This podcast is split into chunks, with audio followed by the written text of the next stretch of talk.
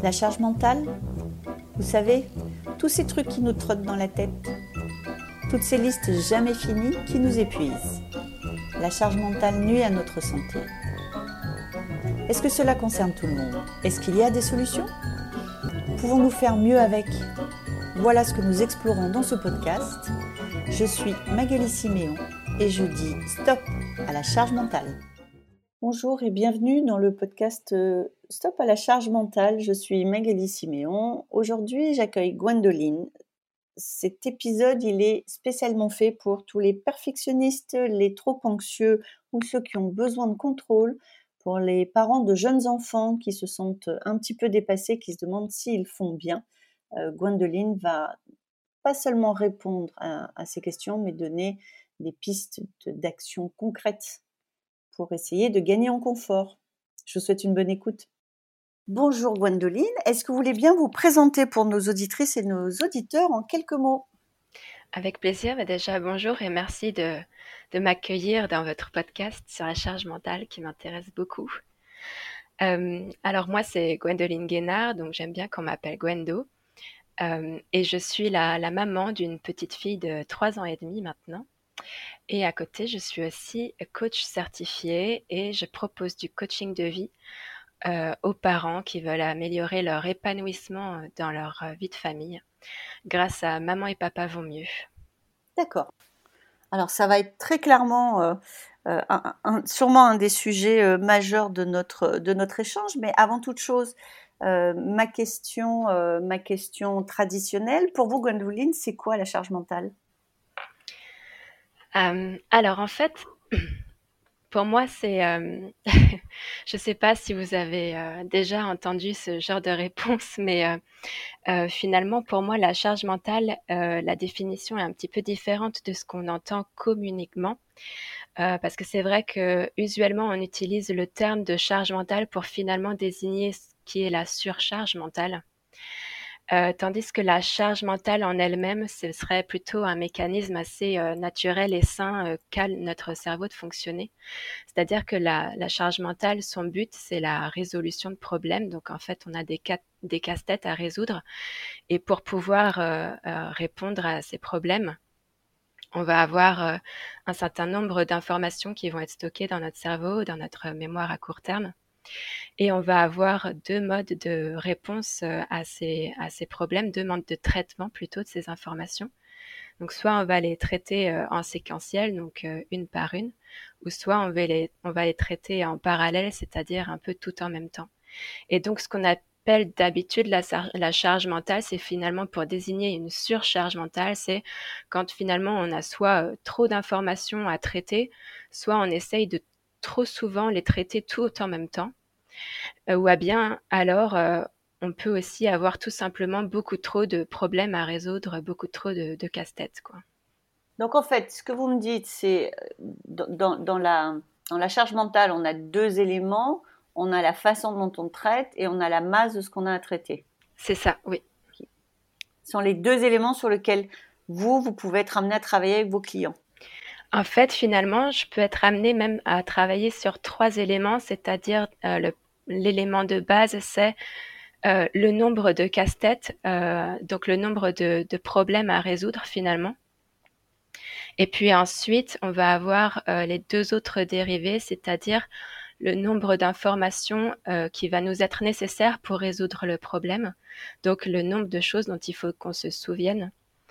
Et puis, bah, la façon dont on traite le problème, euh, la façon dont on, dont on va essayer de, de, gérer la situation.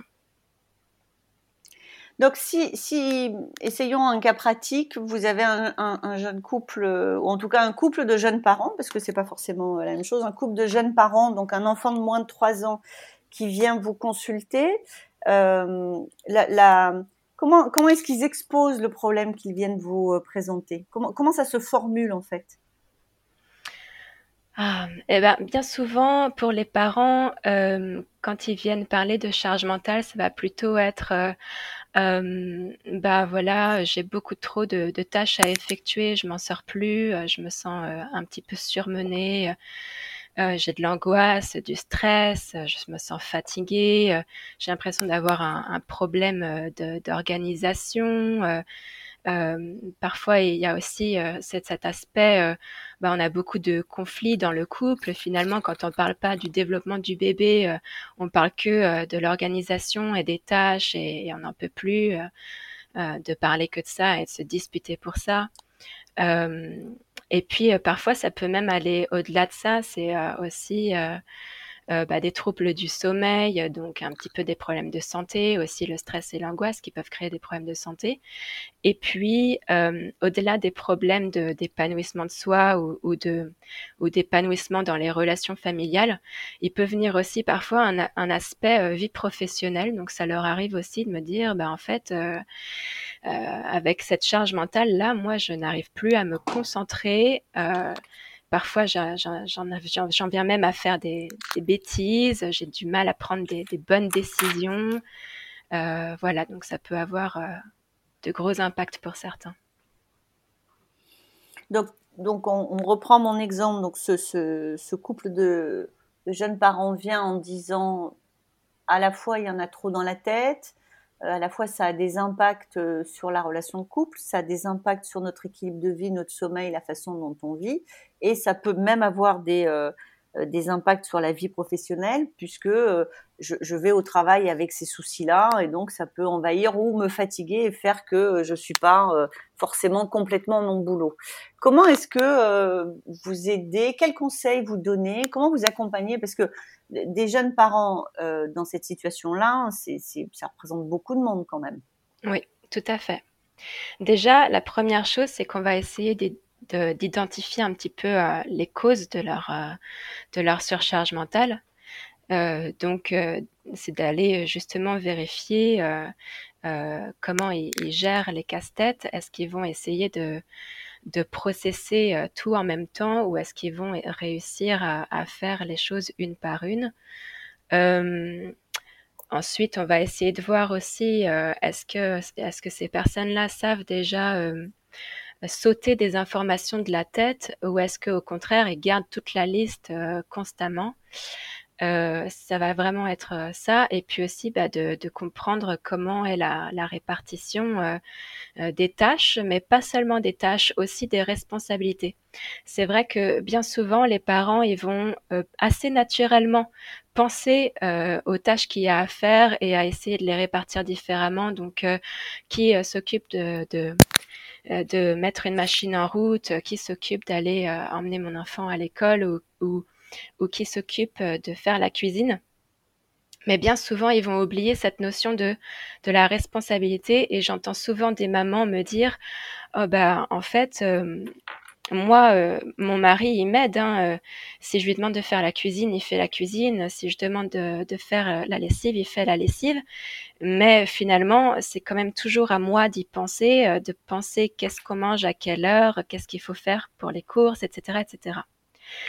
Euh, et donc c'est pour ça qu'on va aussi beaucoup travailler sur l'aspect euh, finalement de la répartition, euh, pas seulement des tâches, mais aussi des responsabilités, parce que finalement c'est ça qui va faire le plus gros de notre charge mentale. Ça va être tout ce qui est orchestration, organisation, logistique, etc. D'accord. Je vois bien, hein, je, je, suis maman de trois enfants, donc je vois bien de quoi vous parlez. Est-ce que ça veut dire que euh, vous allez faire des listes. Est-ce que ça veut dire que euh, c'est au, à vos clients, donc à ce couple, de se positionner et de proposer des choses? Comment est-ce que vous arrivez à un accord? Parce que de vous à moi, Gwendo, euh, c'est un accord qui, euh, sans tiers médiateur, est souvent assez compliqué à obtenir. Tout à fait, oui, oui.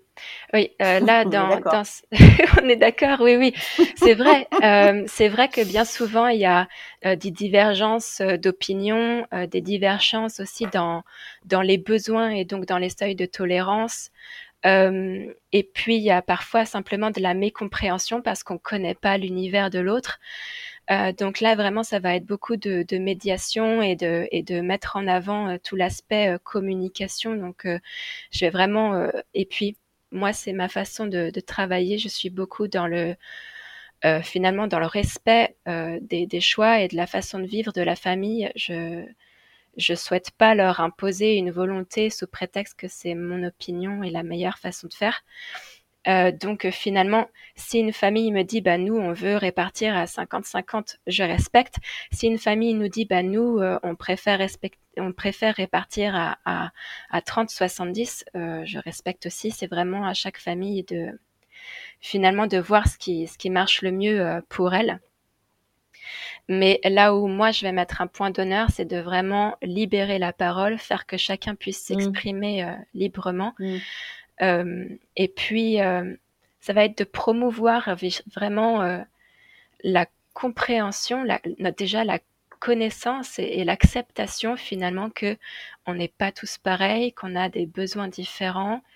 et puis aussi ce côté malheureusement assez sociétal où, finalement beaucoup de mamans pensent que c'est leur responsabilité de faire ceci, euh, de faire beaucoup de choses pour la maison, beaucoup de choses pour les enfants. Et en fait, on se rend compte dans leur vie du quotidien que ça s'est installé par habitude et euh, par exemple par rapport euh, au congé parental de prime abord, où elles ont eu beaucoup de temps à la maison et avec l'enfant et où finalement à ce moment-là, c'était peut-être ce qui marchait le mieux pour la famille mais qu'après l'habitude est restée et que l'équilibre ne s'est pas rétabli malgré des changements.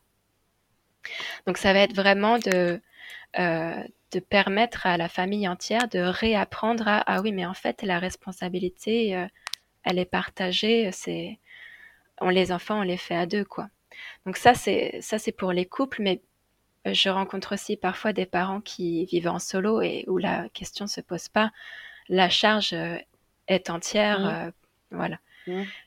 Euh, donc là, on va aussi beaucoup travailler sur justement euh, comment déléguer, qui peut m'aider, quelles sont les ressources, parce que finalement, parfois, on oublie qu'on a des amis, des voisins, de la famille autour mmh. qui peuvent être là pour aider, mais pas seulement, aussi des finalement des, des outils matériels qui, qui rendent la vie beaucoup plus facile et qui permettent d'organiser et de faire des choses à notre place et qui vont aussi diminuer notre charge mentale.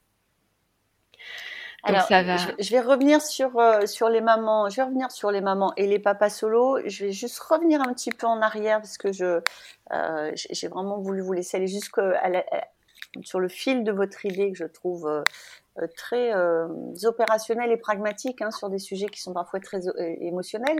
Vous dites finalement l'équilibre dans un couple est un équilibre qui est qui diffère d'un couple à un autre. Donc vous dites 50-50, 30-70 et là-dessus je partage à 100%.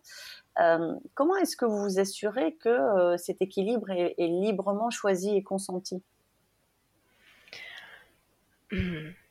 Bah, si vous voulez, c'est un petit peu mon rôle de coach aussi de, de sentir finalement si la mmh personne est mmh. à l'aise avec ce qu'elle dit ou pas, si je sens un, un alignement entre les paroles, le comportement, voilà.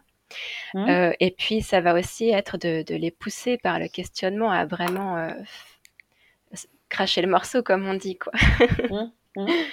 c'est euh, important parce que euh, parce que finalement, quelque part, votre, votre intervention donne une caution aux décisions qui vont être prises. Donc, euh, s'assurer qu'elles sont prises euh, de façon libre va être mm. un élément important de votre intervention. Absolument, oui. Dans les deux cas d'ailleurs, parce que, alors au risque de passer pour un peu caricatural pour certains auditeurs, mais peut-être qu'on peut imaginer que euh, parfois un homme euh, signe des deux mains sur le 50-50, qui pour autant euh, représente pour lui une contrainte qu'il ne voit pas vraiment comment il va être capable d'accomplir. Donc le, sujet de la de, de, l'authenticité du choix et de la liberté du choix est un élément important de votre travail pour que derrière il soit pérenne. Oui, oui, tout à fait, tout à fait.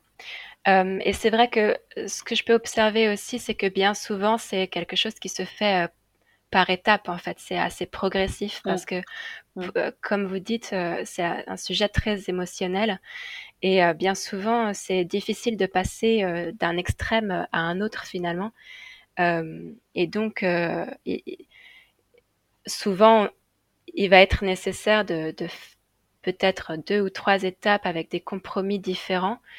puis, ce que j'aime bien rappeler aussi à mes clients, c'est que finalement, euh, c'est un apprentissage aussi.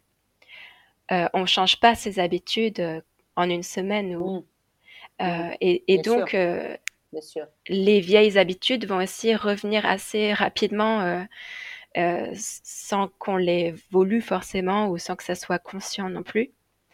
et donc, voilà, ça va être un processus assez long en général.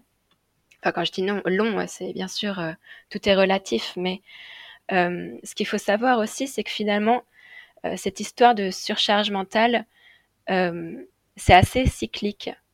c'est vrai que on, a une charge mentale constante, c'est assez logique et, normal, mais les aléas de la vie font que on va avoir des périodes comme ça où on va être plus en, surcharge mentale. Et donc, c'est plus ou moins bien vécu. et en fait, bien souvent, comme je dis, c'est une histoire d'apprentissage. Donc, par exemple, admettons, on traite le problème une première fois, donc on va vraiment voir tout ce qui, au moment là, pose problème avec toutes, euh, toutes les problématiques, etc., voir euh, tous les liens, tous les enjeux, etc. On va un peu euh, démêler la boule et puis il va y avoir ce, processus d'apprentissage qui va être fait. Et puis ensuite, tout ira bien, la surcharge aura diminué, on va vivre correctement jusqu'au euh, prochain événement, jusqu'au changement de situation, nouvelle habitude, mm. enfin nouvel mm. emploi, euh, nouvel enfant. Nouvel enfant, par euh, exemple. Voilà. Oui, bien sûr. Et d'un seul coup, on va à nouveau rebasculer. Et il arrive finalement que parfois on, oublie un petit peu les apprentissages d'avant et qu'on retombe facilement dans nos vieilles habitudes, surtout pour les personnes qui ont des hum, caractères un petit peu perfectionnistes ou anxieux euh, ou les personnes qui ont un grand besoin de contrôle. Euh, c'est des personnes qui vont rapidement euh, à nouveau se remettre dans des situations de, surmenage. Fort heureusement, quand on a déjà fait le travail une première fois, ça revient beaucoup plus vite. donc, c'est loin d'être une fatalité, quoi. D'accord, d'accord. Et euh, si on en revient aux, parents solo, vous avez dit en tout cas, j'ai entendu quelque chose autour de la demande d'aide. Est-ce que oui. Euh, un des problèmes de la charge mentale quand elle devient trop envahissante, c'est qu'on ne sait plus demander de l'aide? Oui, oui, tout à fait. Oui, il y a, en fait, pour moi, il y a, il y a vraiment euh, énormément de causes qui peuvent amener à la surcharge mentale. Donc, il y a justement cette cette difficulté à demander de l'aide. Euh, bien souvent, euh, c'est aussi dû à une sorte de croyance qu'il faut qu'on gère tout seul. Euh, et puis aussi la, peur de déranger. Et parfois, ça peut même être la peur du conflit. donc, il y a vraiment beaucoup de choses qui sont liées à, cette difficulté à demander de l'aide. Parce que, allez-y. Non, non, allez-y, pas de problème. Bah, parce que je, je, je, vois de temps en temps quand j'interviewe entre autres des mamans qui disent euh, j'ai pas à demander de l'aide au papa hein, parce que euh, c'est son enfant autant que le mien et donc et c'est ce que vous dites très bien quand vous parlez de responsabilité. Hein, il s'agit pas euh, qu'il y en ait un qui soit la tour de contrôle et à, qui on donne un coup de main. Par contre, quand on est papa ou maman solo, avoir une capacité à, à à développer un réseau de proximité entre les sorties d'école, les voisins, les voisines, etc. Et, pouvoir dire qu'on a besoin d'aide, c'est quand même un élément hyper important de l'équilibre de vie, non? Tout à fait, oui, c'est un point clé pour ces personnes-là, tout à fait. Mmh. Mmh. Mmh. Donc en fait, en fait, une des choses qu'on doit apprendre à faire quand on est euh, plus seul dans l'éducation d'un ou de plusieurs enfants, euh, c'est d'aller voir les appuis qu'on peut avoir autour de soi à proximité, à qui on peut demander un dépannage euh, de sortie d'école, de babysitting, euh, et de façon à, donc on est bien seul quand même toujours à organiser, mais comment on est des relais, surtout dans les moments d'urgence ou de précipitation. Oui, oui, il y a ça. et puis un autre point qui va être clé, autant pour les personnes qui élèvent leurs enfants en solo euh, que pour les parents au couple finalement. Euh, pour la surcharge mentale, c'est aussi cette notion de savoir euh, mettre des priorités. Mmh. parce que quand on a des difficultés à mettre des priorités et qu'on veut toujours tout faire ou toujours trop faire, mmh. ça nous amène aussi beaucoup à la surcharge mentale. Donc ça va aussi mmh. être voilà de, d'être capable de, lâcher prise et de se dire ok bah ça finalement c'est peut-être moins important, tant pis, euh, je le laisse de côté. Et euh, finalement, après avoir discuté avec beaucoup de parents, je me suis rendu compte que ça, c'était presque plus facile pour les parents solo que pour les parents en couple. Euh, et pourquoi ça? Eh bien, tout simplement parce que les parents solo, finalement, euh, ils doivent se mettre d'accord avec eux-mêmes, quoi. Donc, si mmh. c'est moins mmh. prioritaire pour eux, eh ben, c'est OK, ils lâchent prise et mmh. puis c'est bon. Euh, tandis que en couple, il faut arriver à un consensus, il faut que les deux arrivent à lâcher prise et là, c'est parfois plus compliqué. C'est vrai, c'est vrai. Mais et, vous, enfin, ça sera le le mot de la fin. J'ai noté euh, finalement quand on est perfectionniste ou anxieux ou un peu dans le contrôle, on est très certainement plus susceptible ou plus fragile d'être frappé par la surcharge mentale, c'est ça? Tout à fait, oui, c'est ça. Wendo, merci beaucoup, c'était hyper intéressant, très clair. Avec grand plaisir. Et déculpabilisant. Donc euh, pour nos auditeurs et nos auditrices, euh, tous, tous ou beaucoup sont frappés, mais il y a des solutions, donc c'est plutôt une, bonne nouvelle. Merci beaucoup. Avec grand plaisir. La charge mentale, vous savez, tous ces trucs qui nous trottent dans la tête, toutes ces listes jamais finies qui nous épuisent. La charge mentale nuit à notre santé. Est-ce que cela concerne tout le monde? Est-ce qu'il y a des solutions? Pouvons-nous faire mieux avec? Voilà ce que nous explorons dans ce podcast. Je suis Magali Siméon et je dis stop à la charge mentale.